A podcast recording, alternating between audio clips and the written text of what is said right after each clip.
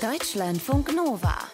Ab 21 mit Charlene Rogal. Hi, schön, dass ihr dabei seid. Es war ja wirklich richtig gut was los in der Promi-Welt 2021. J-Lo und Ben Affleck, hallo, sie sind wieder ein Paar. Kim und Kanye getrennt. Britney ist free und Adele zurück. Wir gucken in dieser Folge auch zurück und ziehen uns rein, was denn 2022 so kommt. Wenn es euch wie mir geht und ihr auch nicht so richtig den Plan habt und ihr in den ganzen Reality-Shows und Insta-Stories langsam den Überblick verliert, dann hilft euch jetzt Elena. Sie ist selbst TV-Produzentin und hostet den Podcast Niemand muss ein Promi sein. Erstmal wollte ich wissen, wie sie das Ende der Show Keeping Up with the Kardashians denn verkraftet hat. Also ich muss dir ganz ehrlich sagen, ähm, das wirst du nicht so mitbekommen haben, aber ich, da ich da ja knietief drin stecke in Calabasas und in Kalifornien und mit denen eine Standleitung habe, war mir natürlich klar, dass das kein Ende für immer sein wird, sondern dass sie nur ihren Vertrag mit ihrem damaligen Sender beendet haben und dass sie aber natürlich schon einen Riesendeal in der Tasche hatten und auch schon zwei Wochen später die Dreharbeiten angefangen haben und das jetzt die, in, also es kann nicht mehr lange dauern, bis die neue Staffel startet bei einem anderen Anbieter, aber deswegen war es für mich nicht ganz so schlimm. Ach krass. auch, die haben ein bisschen großen Affen gemacht. Die haben tatsächlich ja ganz da geweint. Was allerdings tatsächlich für die traurig ist, was mir aber vollkommen egal ist, ist, dass sie sich von ihrem Team, mit dem sie ja wirklich 12, 14, 15 Jahre gedreht haben, verabschiedet haben und jetzt auch ein neues Team haben. Aber wir werden sie weiterhin beobachten können bei allem, was sie tun und lassen. Auch herrlich, dass du sagst, naja, es ist mir egal, aber dich interessiert natürlich, was vor der Kamera abgeht. Ach, auf ähm, jeden Fall. Was waren denn deine Reality-TV-Highlights 2021? Also ich bin ein riesengroßer Fan von den Real Housewives. Das ist eine ähm, amerikanische, ein amerikanisches Format, was Frauen, und ich möchte jetzt keine despektierlichen Wörter benutzen, weil das inzwischen auch wirklich alles meine Freundinnen geworden sind, aber so auf den ersten Blick richtig schrottige amerikanische, reiche Hausfrauen, die sich sehr viel operieren lassen und das Geld ihrer Männer ausgeben. Auf den ersten Blick, wie gesagt, ähm, verfolgen mit der Kamera und so ein Doku-Format daraus machen. Und da gibt es inzwischen, ich weiß nicht wie viele, 15 verschiedene Franchises, also Real Housewives of New York, auf, äh, auf Potomac, auf New Jersey, Miami, Salt Lake City, Florida. Also es gibt wirklich für jede Stadt in Amerika gibt es inzwischen eine Real Housewives äh, Franchise. Und das ist wirklich so toll, weil da gibt es pro Staffel gibt es ungefähr 87 Folgen und dann gibt es 14 Folgen pro, pro Bundesland. Also da ist das Leben wirklich mit gerettet. Da muss man eigentlich gar keine Freunde mehr haben. Da kann man sein Leben da verbringen. Was müsste denn passieren, damit wir dich vielleicht mal da sehen bei Real Housewives of Berlin, außer vielleicht ein paar Schönheits-OPs? Ich würde das sofort machen, natürlich. Natürlich. Also das Problem ist, wäre eher mein Umfeld, weil keiner aus meinem Umfeld da mitmachen will. Aber das große Problem in Deutschland ist nach wie vor, dass ähm, nicht so viel Geld in solche Produktionen gesteckt wird. Also in Amerika werden die Leute wirklich sechs Monate begleitet das ist das eine. Und zum anderen haben die Amerikaner auch einen ganz anderen Drang, sich selbst darzustellen. Also für die gilt ja wirklich, Hauptsache ist es Entertainment. Dann kann es auch ruhig peinlich sein oder sonst irgendwas. Und das, diese Art von Unterhaltungskultur hat man in Deutschland einfach nicht. Also die Deutschen mhm. sind dann ja doch sehr bedeckt und wollen nicht so viel preisgeben und so. Und die Amerikaner wollen ja gerne zeigen und protzen.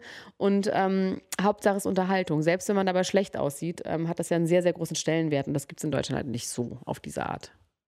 Ich muss gestehen, ich habe ja ähm, auch so eine WhatsApp-Gruppe, wo manchmal dann so Promi-News gepostet werden und dann schicken wir ganz viele GIFs als Reaktion, meistens so völlig geschockt. Was hat dich denn überrascht? Also, was waren deine liebsten Promis und Skandale im letzten Jahr?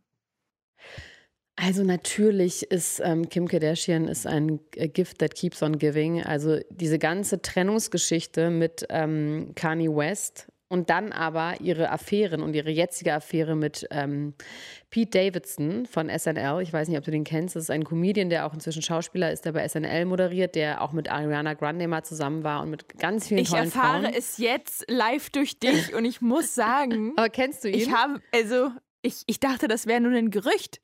Nein, They're going strong. They're going strong. Ich sag's dir. Okay. Sie sind ständig in Staten Island, wo er wohnt. Und ähm, das ist so eine Insel vor New York, wo man auch mit so mit, ein bisschen schrottig, so ein bisschen schrottige New York.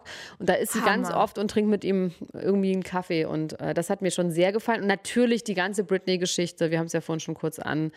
Äh, du hast ja schon gesagt in deiner Moderation, ähm, Free Britney, she is free, aber is she though, ist meine Frage. Also es ist tatsächlich, hm. wird das uns, glaube ich, noch hm. sehr, sehr lange unterhalten, weil das ist ja einfach eine wahnsinnige Geschichte. Ne? Also ich finde auch, wie sie das jetzt weitererzählt, dass sie alle weiterhin mitnimmt in ihrem Prozess, wie sie wieder ins Leben tritt, wie sie ihr erstes Geld abhebt, ihr ersten Cash, weil sie 13 Jahre kein Cash in der Hand hatte und jetzt für ihr erstes Cash Kerzen kauft und uns alle bei Instagram daran teilhaben lässt und jetzt irgendwann natürlich auch wieder ein Album rausbringen lässt, wo alle drauf warten. Also ich bin, ich finde es wirklich, ähm, I love it, wie wir Amerikaner sagen. Wir haben ja jetzt gerade viel zurückgeblickt. Das alte Jahr ist ja gerade auch erst vorbei. Lass uns mal nach vorne gucken. Welche A-Promis sollten wir denn 2022 im Blick haben? Wo glaubst du, da kommt vielleicht was? Sowas wie ein Welpe rein oder so. Das ist ja gerade auch ganz beliebt. Ein Welpe? Ja, gefühlt. Ja, glaub, gefühlt ich in den Insta-Story, das ist mein Hund. Und ich bin so, mein Gott, lass diesen armen Hund bitte und mach ihn nicht vor die Kamera. Also man sollte sich auf jeden Fall weiterhin und das läuft jetzt seit kurzem, also ich würde sagen, das kann man für 2022 auf die Liste schreiben, bis es dann auch in Deutschland zu sehen ist. Paris Hilton hat ja ein neues, hat eine eigene ähm, Reality-TV-Show, die heißt Paris in Love, wo wir ihre Hochzeit ihre Hochzeitsplanung und die Hochzeit begleiten. Ähm, ansonsten ist es natürlich, ich weiß, das sind jetzt nicht so die ganz krassen Prominenten, aber es gab ja so ein paar Männer, die ähm, wegen MeToo oder wegen ähm, sexueller Belästigung angezeigt oder angehalten wurden, sich zu äußern, unter anderem James Franco. Und der hat sich jetzt das erste Mal geäußert, also bin ich gespannt, was da kommt. Also der hat sich jetzt auch das erste Mal so, dass man sagen würde, so müsste man es eigentlich machen in dem Moment. Also ob es quasi auch Männer gibt, die da heile rauskommen aus so MeToo-Anschuldigungen von Prominenten. Da bin ich mal sehr gespannt, weil das haben wir bislang ja noch nicht so wirklich erlebt. Bislang hieß ja immer Schwamm drüber nach einem Jahr und dann ist wieder gut. Aber er scheint sich damit wirklich zu beschäftigen, mit diesen Anschuldigungen. Und ich bin echt gespannt, ob in dieser Richtung noch was passiert. Oder ob es auch mal prominente Männer gibt, die vielleicht sagen, ja, ich habe mich scheiße verhalten und ich mache jetzt mal den ersten Schritt und es zu, ja, so habe ich mich verhalten und das macht man nicht so. Hartes Thema auf jeden Fall, gehört ja aber leider auch inzwischen zur Promi-Welt dazu. Auf jeden Fall. Die Promi-Welt ist ein Spiegel der Gesellschaft, deswegen lohnt es sich da mal reinzuhören, weil ähm, man da auch viel lernen kann über sich selber, über die Gesellschaft, über die Welt. Deswegen hört niemand muss ein Promi sein, den Promi-Podcast. Das sagt Elena und gleich hört ihr hier noch ihren Podcast- und Tourpartner Max. Mit ihm reden wir dann über Trash-TV. Danke, Elena. Danke dir auch. Deutschlandfunk Nova. Love Island, Temptation Island, Sommerhaus der Stars, Dschungelcamp. Hallo und herzlich willkommen zum Ab 21 Trash TV Deep Dive. Wir haben hier im letzten Jahr häufig über und auch mit Kandidatinnen von deutschen Reality-Shows gesprochen und eine der größten Liebeserklärungen an alle Menschen, die sich freiwillig vor Fernsehkameras lieben, streiten und meistens auch ausziehen, kam dabei von Max. Er ist Musiker, Podcaster und Trash TV Lexikon was seine High- und Lowlights waren und welche TV-Tipps er für alle Reality-Lovers hat, das habe ich ihn gefragt. Hallo Max. Hallo, hey. Wie zufrieden bist du denn mit dem Trash-TV-Jahr 2021? Insgesamt sehr zufrieden. Es gab einige wunderbare Momente, es gab aber auch viele Sachen, die echt doof waren. Und daran sieht man schon so ein bisschen, es hat sich in den letzten Jahren einiges so äh, verändert. Früher hat man auf die Reality-Shows, das heißt vor allem ich, also wenn ich sage Mann, meine ich mich selbst, äh, auf diese äh, Momente gewartet, wie so Events und mittlerweile ähm, kommt man wirklich von einem ins andere. Also das ganze Jahr über äh, lief eigentlich immer irgendwas und ich habe auch alles gesehen natürlich. Und nicht alles davon war so richtig, richtig toll. Aber es gab auch richtig tolle Sachen. Womit sollen wir denn anfangen? Mit den tollen Sachen oder mit den nicht so tollen Sachen? Ich finde mit den nicht so tollen Sachen, worüber hast du dich geärgert? Also ich äh, muss sagen, ich bin seit einigen Staffeln schon mit der Bachelorette irgendwie ein bisschen im Clinch. Ich weiß nicht, ob du das gesehen hast. Nein, ganz ehrlich, habe ich nicht. Also okay. Also hol uns gerne alle ins Boot. Also es ist tatsächlich so, dass die, die letzten drei Staffeln der Bachelorette alle relativ lahm waren. Und mit der letzten Bachelorette, und das ist bestimmt ein sehr netter Mensch und ich möchte dir auf gar keinen Fall äh, zu nahe treten. Und die hat auch ganz viel Shitstorm dafür bekommen, dass sie irgendwie angeblich so langweilig wäre. Aber ich finde, das ist am Ende des Tages ein redaktionelles Problem. Also ähm, da wurden keine Dialoge geführt. Das war total also es war nicht mal einseitig die Gespräche, es gab einfach keine Seite in diesen Gesprächen. Das wurde einfach nicht gesprochen. Es Was denn mehr körperlich oder wie muss ich es mir nee, vorstellen? auch nicht. Die saßen Ach einfach so, da und, und dann gab es in dem großen Finaldate, war dann das Einzige, worüber sie und der Mensch, der dann am Ende sogar gewonnen hat, reden konnten, war der Moment, wo sie mal gemeinsam Kuchen gegessen haben. Also da merkt man, wie hoch das emotionale Level war. Und das fand ich wirklich enttäuschend. Und da wünsche ich mir äh, echt fürs nächste Jahr, also be- beziehungsweise für dieses Jahr dann echt mehr und äh, mal jemanden, der auch ein bisschen offensiver ist, auch von der weiblichen Seite aus und ein bisschen mehr Lust hat, sich zu verlieben und ähm, das Visier runterlässt. Das sind mir sowieso die allerliebsten äh, KandidatInnen, die einfach ähm, da reingehen und sagen, okay, ich bin jetzt nicht hier nur, um Follower zu kriegen, natürlich auch, aber ich möchte schon auch die echten wahren Gefühle zulassen. Und das gab es ja zum Glück auch in diesem Jahr und ähm, zwar bei dem Äquivalent, beim Bachelor. Aha. Ja. Da kommen jetzt deine Highlights, deine positiven Momente. Ja. Was hat dich überrascht? Also ich war tatsächlich überrascht von der Bachelor-Staffel, weil das war ja so ein bisschen von negativen Vorzeichen geprägt, nämlich das war das erste Jahr, dass der Bachelor in Deutschland stattfinden musste wegen der Corona-Pandemie. Und in Berlin, es war alles so ein bisschen kalt und man hat sich gefragt, okay, kommt da noch die heiß, kommt da die heiße Leidenschaft überhaupt auf? Aber man muss sagen, der Bachelor Nico Griesert oder wie, wie Elena ihn so gerne nennt, der Psycholog aus dem RTL-Labor, die haben da wirklich ordentlich abgeliefert und äh, der Bachelor hat seine Rolle sehr, sehr ernst genommen, nämlich inklusive sich auch zu verlieben und hat sich dann, glaube ich, in mehrere Formen gleichzeitig verliebt. So leid einem das natürlich menschlich irgendwie auch tut, so sehr zieht einen das dann als Zuschauer in, auch in den Bann und wir waren da alle ganz gebannt und der, da gab es ja ein großes Wirrwarr am Schluss mit, er hat eine rausgeschmissen, dann zurückgeholt, äh, da, dann hat er sie im Finale nochmal rausgeschmissen, ist mittlerweile aber jetzt mit der zusammen und mit der Gewinnerin nicht. Also das war wirklich ein äh, Wechselbad der Gefühle und für mich ein ganz, ganz toller und wichtiger Trash-TV-Moment, weil da die Gefühle wirklich durcheinander geflogen sind wie ein, wie ein Feuerwerk. Das war toll. Man merkt dir auf jeden Fall auch an, dass du on fire bist. Es passiert ja durchaus gerne mal, dass so KandidatInnen durch jede Show geschleift werden über Jahre. Ja. Ganz ehrlich, welche Person würdest du denn gerne im neuen Jahr wiedersehen? Wen hast du entdeckt, wo du sagst, ha, Also tatsächlich ist es so, dass ähm, eins meiner Lieblingsformate jedes Jahr das Sommerhaus der Stars ist. Das war auch in diesem Jahr, ich möchte sagen, erkenntnisreich. Schön will ich das nicht nennen. Da war auf jeden Fall einiges los, wenn man irgendwie dachte, man hätte schon jede Form von ähm, toxischer Männlichkeit im Fernsehen gesehen.